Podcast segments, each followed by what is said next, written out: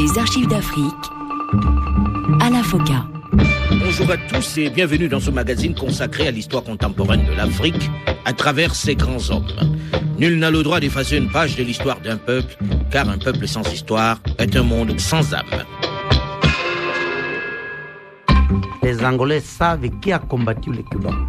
Les Sud-Africains, quand ils ont pénétré en Angola, ils n'ont pas pénétré plus de 200 km à l'intérieur à partir de la frontière de la Namibie. Donc, euh, la situation de l'Afrique du Sud en guerre contre l'UNITA et contre l'Embelia n'a pas affecté la population de l'Angola. Mais la présence des Cubains, 60 000 Cubains, a affecté toute la vie de tous les Africains. Tous les Angolais ont été affectés. Vous savez, ces 60 000 Cubains étaient des célibataires. Ils ont laissé des enfants derrière. Il n'y a pas eu une seule fille angolaise qui est partie à Cuba avec les Cubains. Donc, ils se comportaient comme des dominateurs. Les gens savent qui a combattu les Cubains, y compris les gens de Luanda. Donc, je, m'attends à un accueil chaleureux. Disciple de Mao et de Ronald Reagan, il est en réalité l'un des symboles du combat que se livraient les grandes puissances en Afrique pendant la période de la guerre froide. Mais il est surtout l'un des principaux acteurs de la guerre qui a déchiré, ensanglanté et meurtri l'Angola. L'histoire de Jonas Savimbi, le créateur de l'UNITA, l'Union nationale pour l'indépendance totale de l'Angola, se confond avec celle de son pays. Suite et fin aujourd'hui de notre série consacrée à ce redoutable chef de guerre que l'on recevait très officiellement avec les honneurs dans les chancelleries occidentales.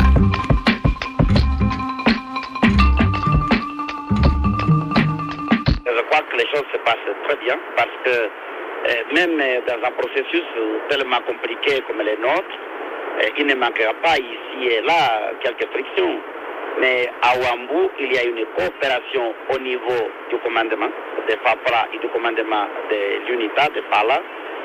S'il y a un moindre problème, les deux commandements ensemble, ils ont la même vision et ils essayent de résoudre ce problème très rapidement. En ce mois de septembre 1992, l'optimisme est de mise un peu partout en Angola. Après près de 15 ans de guerre civile qui a ensanglanté le pays, les principaux protagonistes du MPLA d'Eduardo dos qui tient Luanda et qui est reconnu par la communauté internationale, et l'unité de Jonas Savimbi, qui tient la partie sud-est du pays, sont parvenus à un accord de paix signé à Lisbonne. Accord qui prévoit la tenue des élections législatives et présidentielles dans le mois. On vit au rythme des élections qui s'annoncent, même si quelques-uns redoutent toujours la circulation des armes. Les responsables de Luanda se méfient toujours de l'UNITA, mais pour un pays en conflit depuis 30 ans, si l'on ajoute la guerre coloniale, il n'y a pas beaucoup d'alternatives à la paix. Les mois prochains risquent d'être décisifs avec la mise en place de la commission conjointe de vérification du cessez-le-feu. On craint pour la sécurité publique. En Angola, il y a trop d'armes, trop de déserteurs. Les risques de règlement de compte sont considérables. À plus long terme, sur le plan politique, les responsables croient que le président Dos Santos va rester, mais ils sont plus nuancés à propos de l'avenir du MPLA. Lors du récent congrès extraordinaire, nous avons pu mesurer les limites de l'ouverture de ce parti.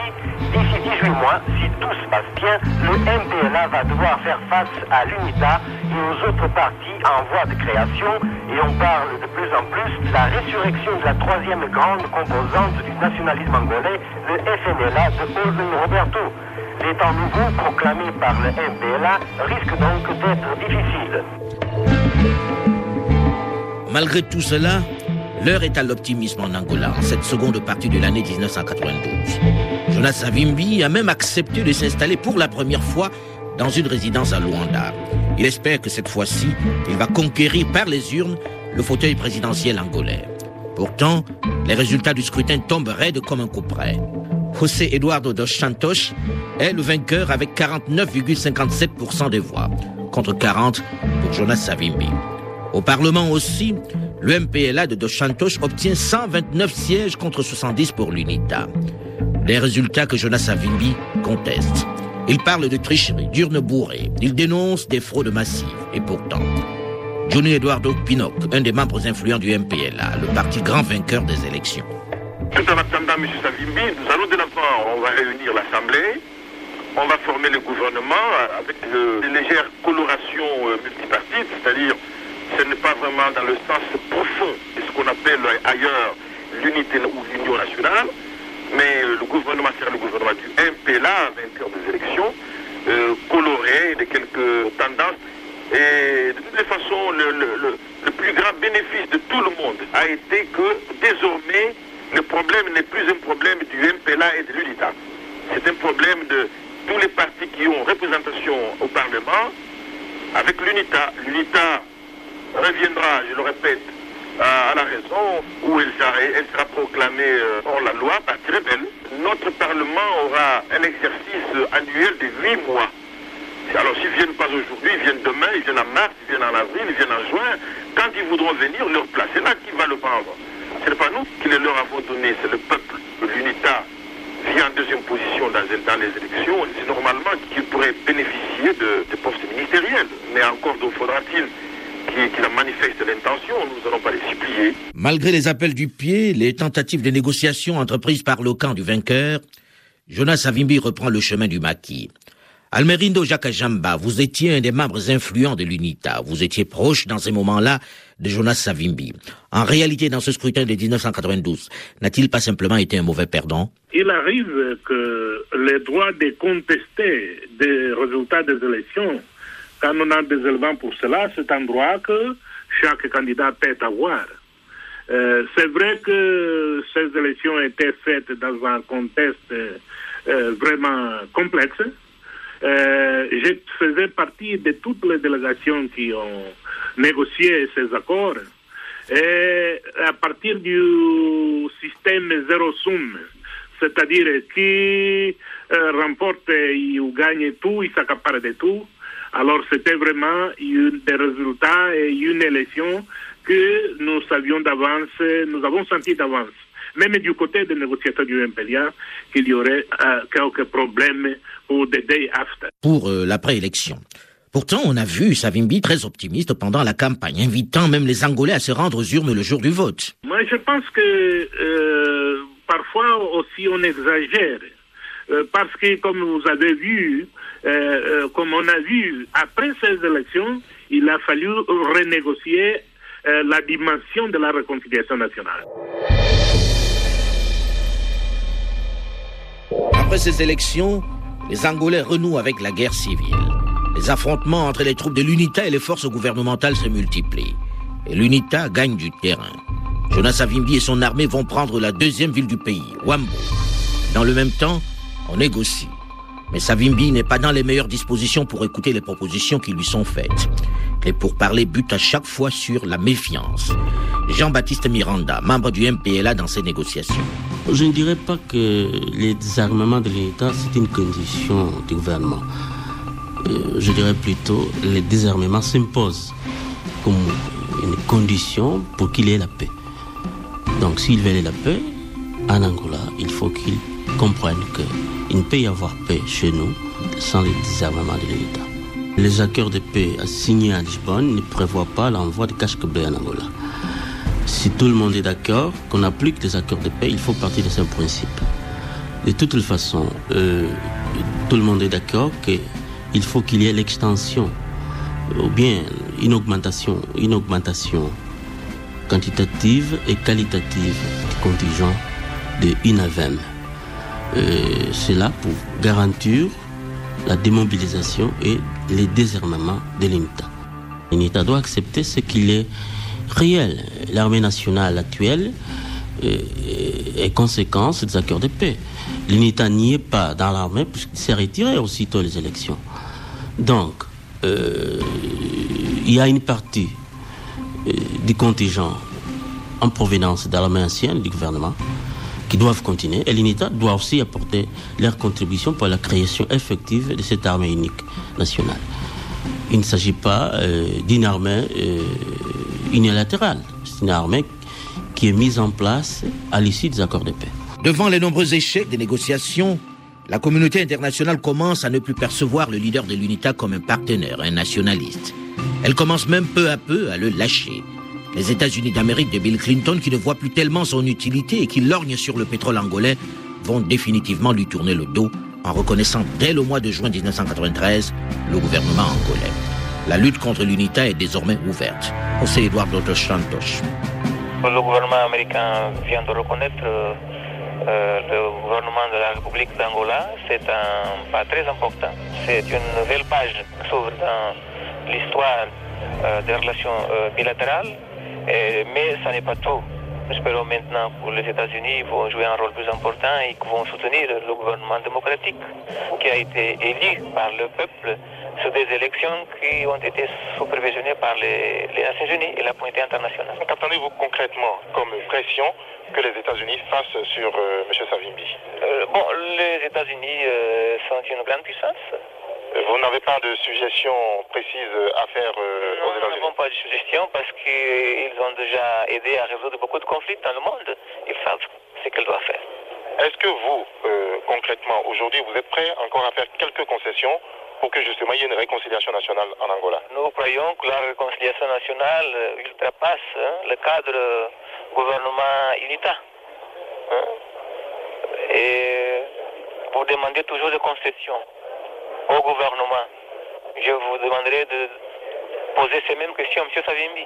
À partir de cet instant, même s'il contrôle une bonne partie du territoire, les sanctions vont pleuvoir à la fois contre Jonas Savimbi et l'UNITA. Le gouvernement contrôle les immenses ressources pétrolières, mais l'UNITA garde la main sur les zones diamantifères.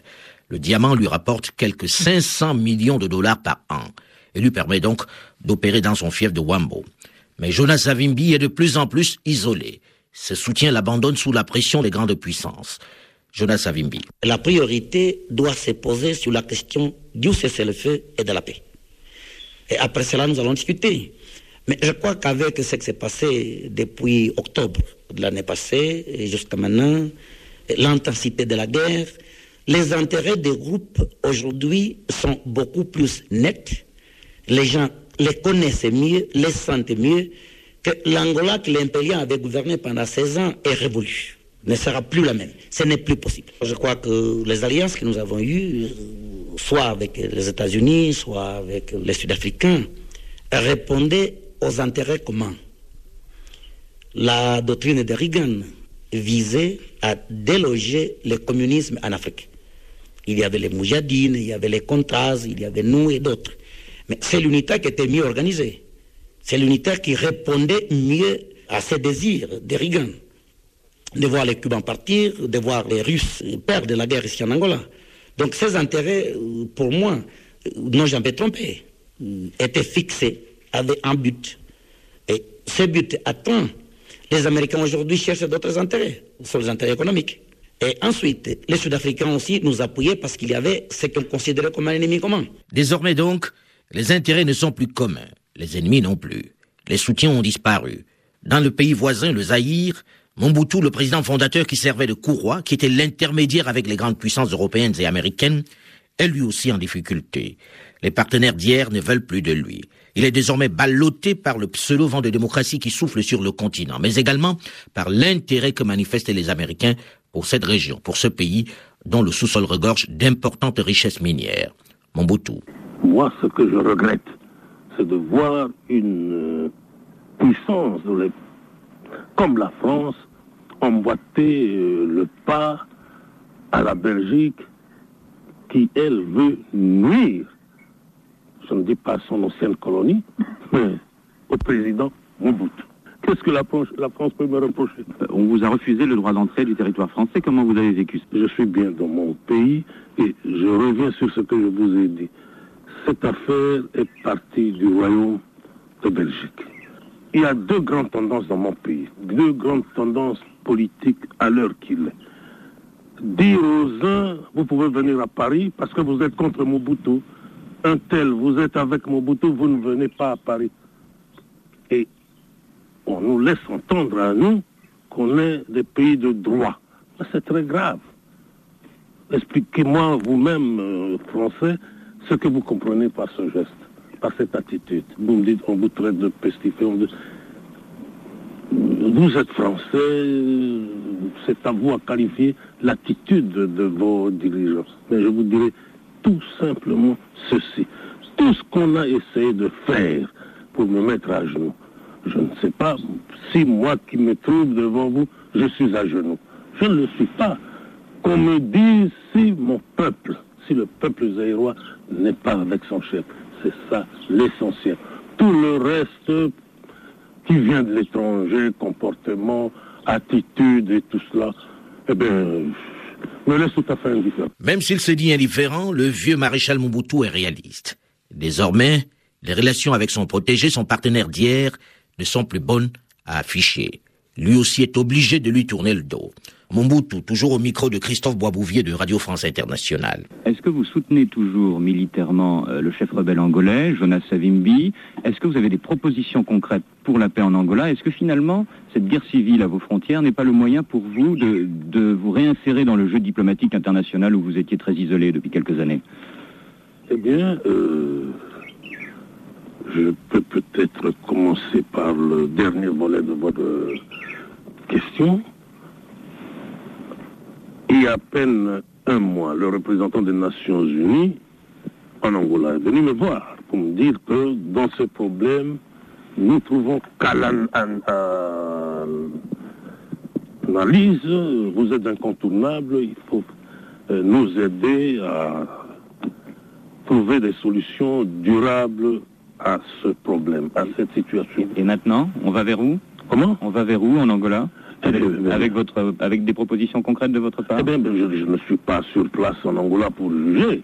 Je ne juge, euh, je ne peux juger que sur base euh, euh, de ce que j'écoute. Radio, té- télévision, bon, ce qu'ils disent. Pas de soutien à Savimbi Comment? Pas de soutien à Savimbi Eh bien, il est à combien de euh, milliers de kilomètres de Kinshasa ou de Badoli? Il y a plusieurs milliers de kilomètres de frontières communes. Comment? Il y a plusieurs milliers de kilomètres de frontières communes. 2600, oui. Donc il y a de quoi passer des armes. Oh là là là là là là là là, n'allons pas jusque-là. Eh ben, je crois que n'essayez pas d'incriminer, n'essayez pas par des allusions euh, de cette euh, façon d'inculper mon pays. Non, non, c'est c'est vraiment gratuit. Non, non, non. Nous avons nos problèmes et ça nous suffit largement. Nous n'avons pas créé des désordres chez le voisin.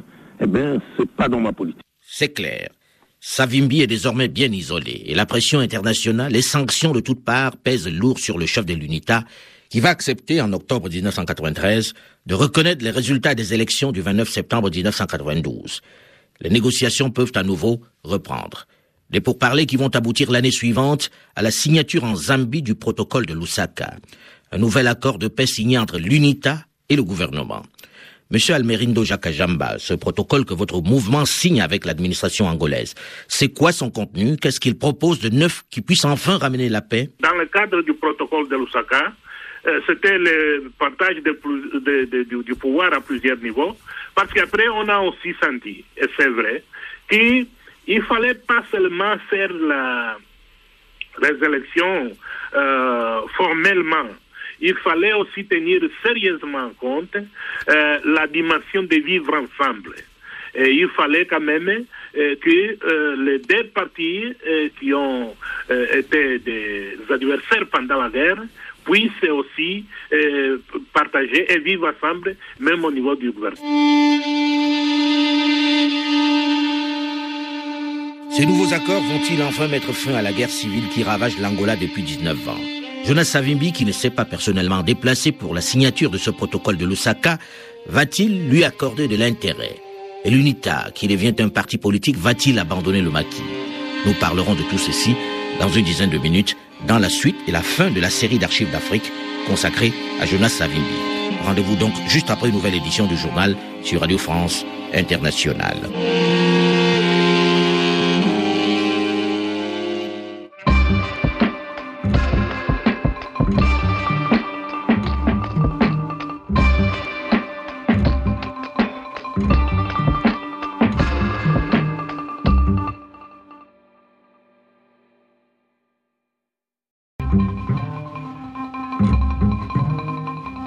Les archives d'Afrique à la FOCA. Bonjour à tous et bienvenue dans ce magazine consacré à l'histoire contemporaine de l'Afrique à travers ses grands hommes. Nul n'a le droit d'effacer une page de l'histoire d'un peuple, car un peuple sans histoire est un monde sans âme. Je peux vous assurer qu'aujourd'hui l'atmosphère est propice à ce que nous puissions trouver définitivement les chemins de la paix. Je crois que nous sentons tous, le président de la République, du Santos et moi-même, que le moment est arrivé de pouvoir travailler pour le bonheur de notre peuple. Après la signature d'un accord de paix à Lusaka le 20 novembre 1994, l'espoir semble renaître en Angola. On se prend à rêver de la paix après 19 ans de guerre civile qui ont profondément meurtri le pays. Jonas Savimbi, qui n'a pas personnellement paraffé le document, est lui aussi optimiste. Il envisage même très sérieusement de rencontrer son adversaire, son frère ennemi, le président José Eduardo dos Santos, du MPLA, qu'il combat depuis l'accession de l'Angola à l'indépendance. Les pressions internationales ont eu raison de sa résistance. Afrique Soir, le journal Edmond Sadaka. Bonsoir. Peut-être une page qui se tourne en Angola. Le chef rebelle Jonas Savimbi affirme qu'il accepte le résultat des élections de 1992 et il reconnaît donc sa défaite pour la première fois. Ces élections l'avaient amené à reprendre les armes à l'époque. Suite et fin aujourd'hui de notre série d'archives d'Afrique consacrée à Jonas Savimbi, le président de l'UNITA, l'Union nationale pour l'indépendance totale de l'Angola. Je crois que nous sommes tous d'accord, y compris lui-même un secrétaire général, que malgré les difficultés qu'il peut y avoir, le processus est bien parti et que nous sommes en train de faire un effort énorme de la part du gouvernement, de la part des unis. Aussi optimiste, c'est le mot qu'il a utilisé, l'optimisme. Et nous aussi, euh, nous demandons plutôt la communauté internationale de nous aider parce que jusqu'à maintenant, on n'a pas encore les 7000 hommes, les casques bleus qui ont été promis. Et donc, nous croyons que la situation en elle-même est stabilisée. Mais je crois que ça serait encore plus utile si on pouvait avoir euh, les casques bleus ici.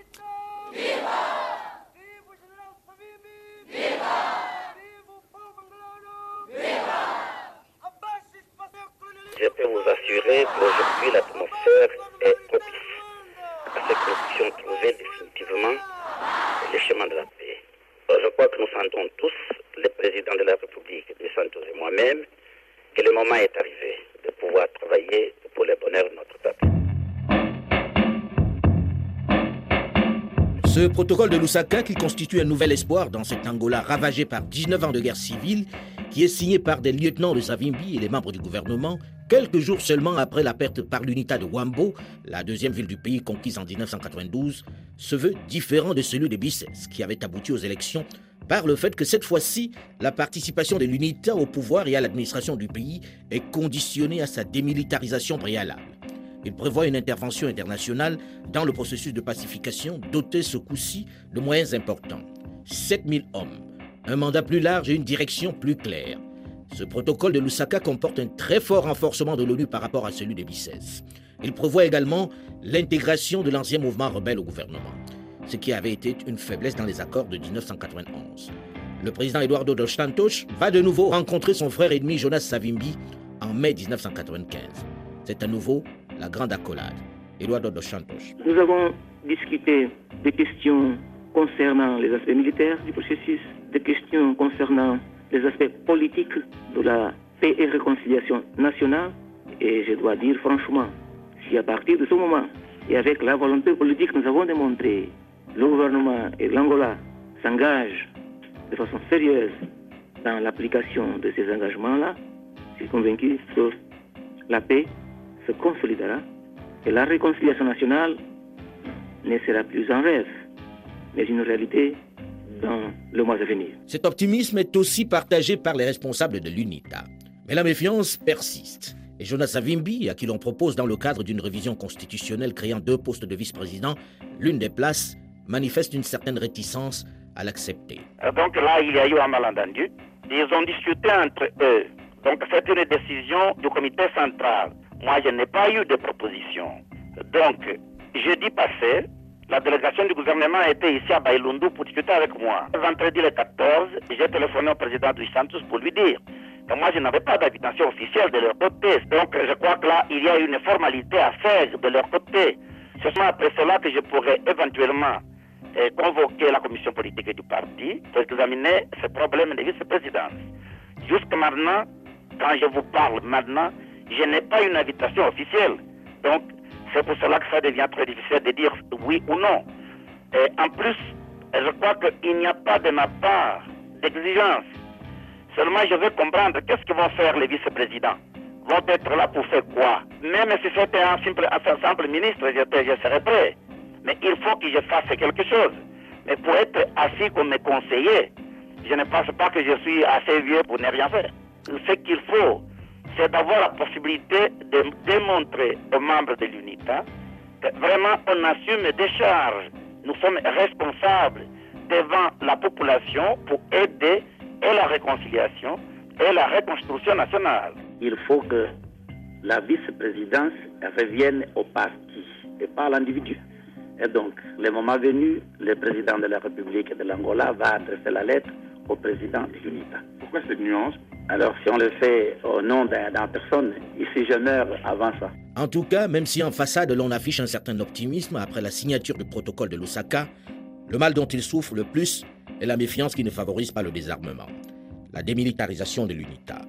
D'un côté, les forces gouvernementales à l'offensive sur tous les fronts ne veulent pas vraiment renoncer à la possibilité de remporter une franche victoire militaire.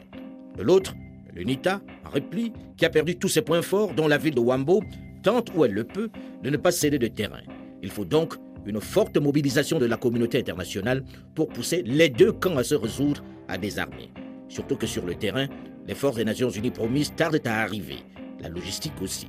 Christophe Boisbouvier sur RFI en 1995. Pour l'instant, il n'y a que 1700 casques bleus déployés essentiellement autour de deux points, Wambo et Lobito. Des Uruguayens sur l'aéroport de Wambo, dans le centre du pays, c'est une région ultra sensible que se disputent le MPLA et l'UNITA depuis des années, et des Britanniques au port et à l'aéroport militaire de Lobito, sur la côte au sud de Luanda. C'est une région stratégique, c'est par là, avec des cargos et des gros porteurs, euh, qu'arrivera toute la logistique euh, des casques bleus. Alors maintenant, pour faire venir tous les autres casques bleus, il va y avoir beaucoup à faire. Il va falloir réparer, par exemple, l'éclairage de l'aéroport de Lobito. Le secrétaire général des Nations Unies, Boutros Ghali, qui devait passer hier soir sur cet aéroport euh, pour rendre visite au bataillon britannique, n'a même pas pu atterrir à cause de l'éclairage défectueux. Et puis surtout, il va falloir déminer les routes, mettre fin à l'insécurité sur toutes euh, les voies à l'intérieur des provinces dans le pays. Le représentant spécial des Nations Unies, euh, Alioune Blondin-Bey, a bien réussi, par exemple, à, à faire par la route le 17 mai dernier les 650 kilomètres qui séparent la capitale Luanda du port de Lobito. Mais depuis, il n'est plus possible de circuler sur cette route à cause des attaques de groupes armés non identifiés. Quant à la route qui va du port de Lobito à, la ville de Wambo, à l'intérieur du pays, une route stratégique s'il en est, elle est tout simplement impraticable sur ces quelques 350 kilomètres. Six ponts détruits, des mines partout. Un bataillon de casques bleus indiens commence justement à déminer la voie. Donc vous voyez, il va falloir faire un gros travail de nettoyage en tout genre avant de pouvoir déployer d'ici fin août 7000 casques bleus zimbabwéens, brésiliens, bangladeshis et indiens. Toutes ces difficultés, naturellement, ne contribuent pas à faire taire le bruit des armes. Et Jonas Savimbi exige que les moyens et les hommes promis soient déployés pour le début des opérations de casernement des troupes de l'UNITA. C'est de nouveau la mobilisation et le pourparler sur le plan international. Si le processus prend du retard sur le terrain, les armées ne restent pas totalement inactives. Les affrontements vont reprendre entre les forces régulières et les troupes de l'UNITA dans les localités du nord, contrôlées par les hommes de Jonas Savimbi. Les accords de Lusaka ont désormais du plomb dans l'aile. Sur le terrain, l'UNITA recule, avec une forte pression internationale sur Jonas Savimbi. 1er octobre 1997, quatre chefs d'État, et pas des moindres, sont à Luanda. Le Sud-Africain Nelson Mandela, le Zimbabwéen Robert Mugabe, le Zambien Frédéric Chuluba. Ils sont venus à l'invitation du président José Eduardo dos Santos pour garantir la sécurité de Jonas Savimbi, qui, dans le contexte politique, redoute que l'invitation à lui adressée par le président pour sceller la paix définitive en Angola soit un piège. Les chefs d'État présents sont là pour le rassurer. Et pourtant, Jonas Savimbi ne viendra pas. Il n'a pas tenu parole. Paolo Gatto, vous qui étiez avec lui dans le maquis, qui étiez un de ses plus proches collaborateurs, son bras droit en somme, pourquoi ne fait-il pas le déplacement ce jour-là? Qu'est-ce qui explique ce lapin posé au chef d'État en ce 1er octobre 1997 Et Jonas n'était pas membre du gouvernement.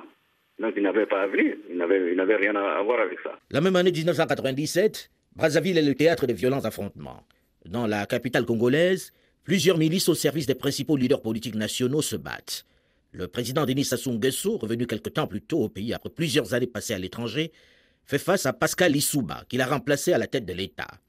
Dans cette guerre civile congolaise, l'unité intervient pour prêter main forte à Pascal Lissouba.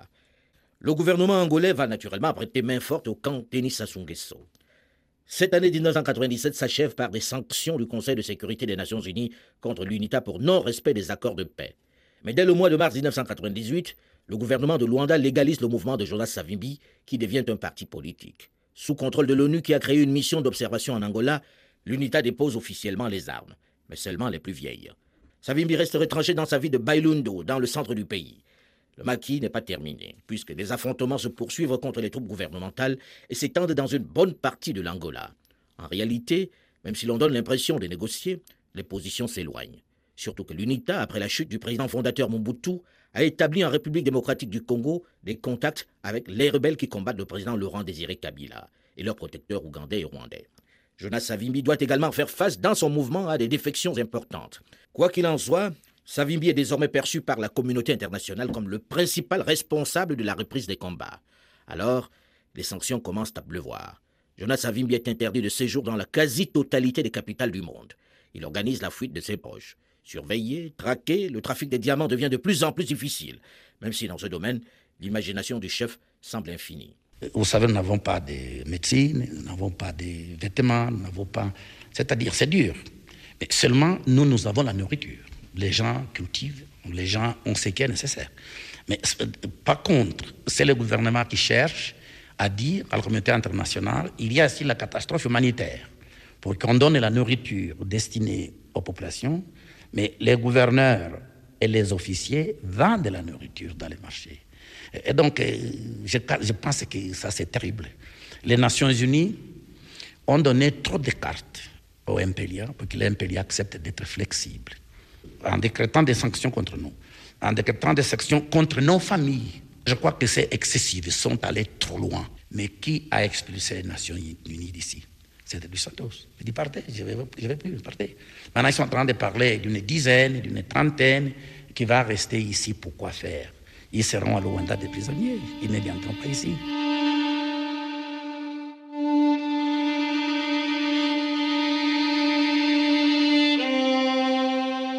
Février 2002.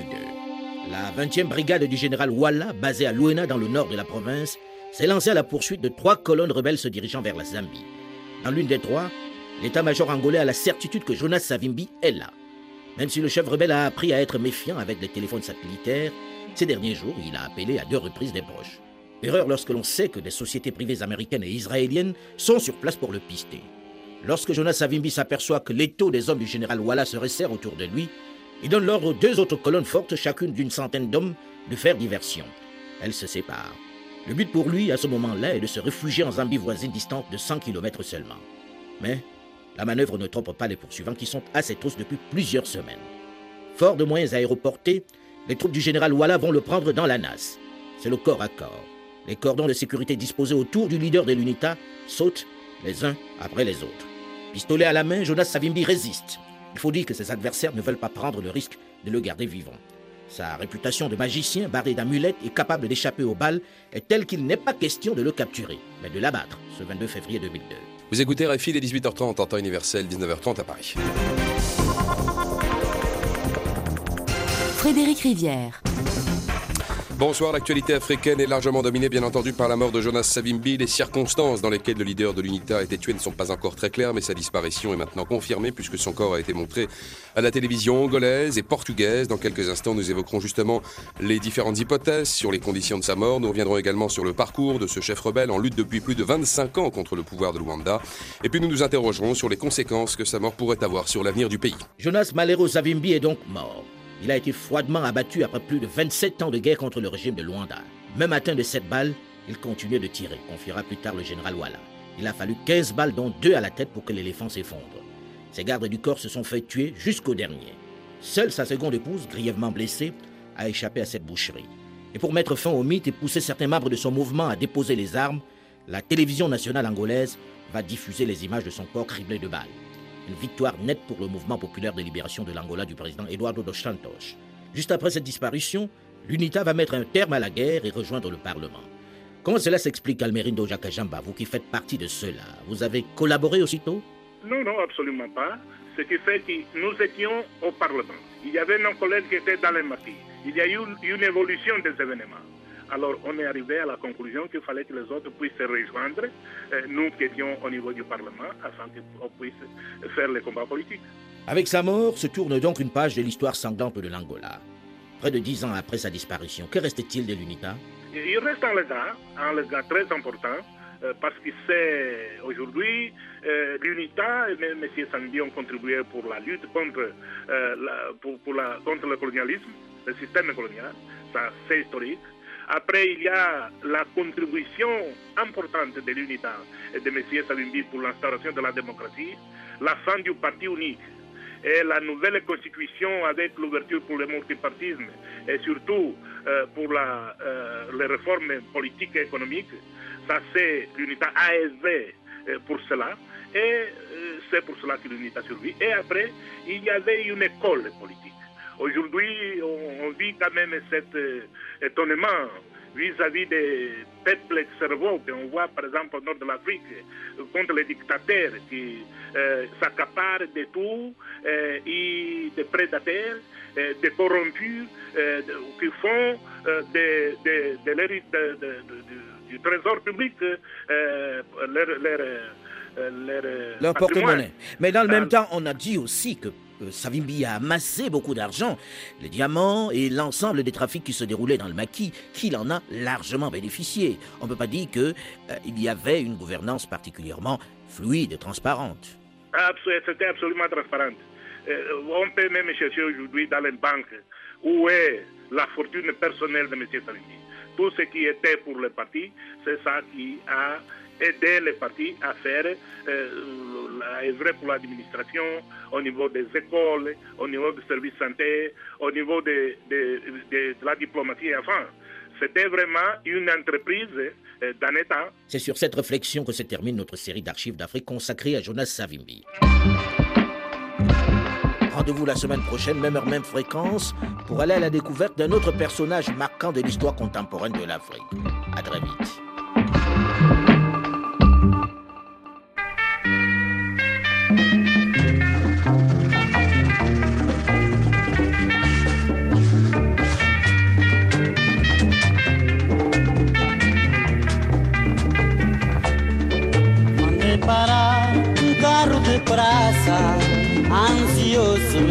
Meu amor.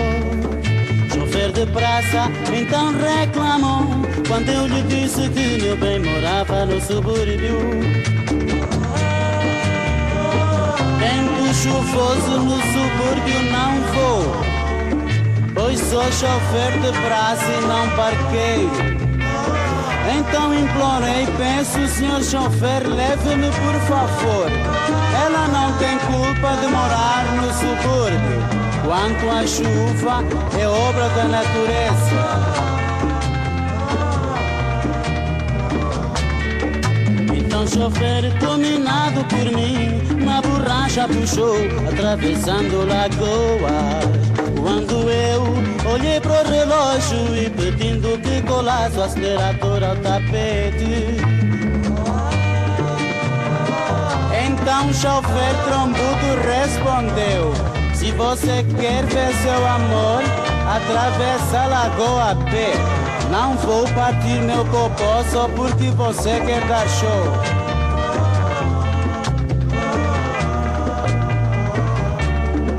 Então chofer, trombudo respondeu Se você quer ver seu amor atravessa a lagoa pé Não vou partir o meu popô Não vou partir não Só porque você quer dar show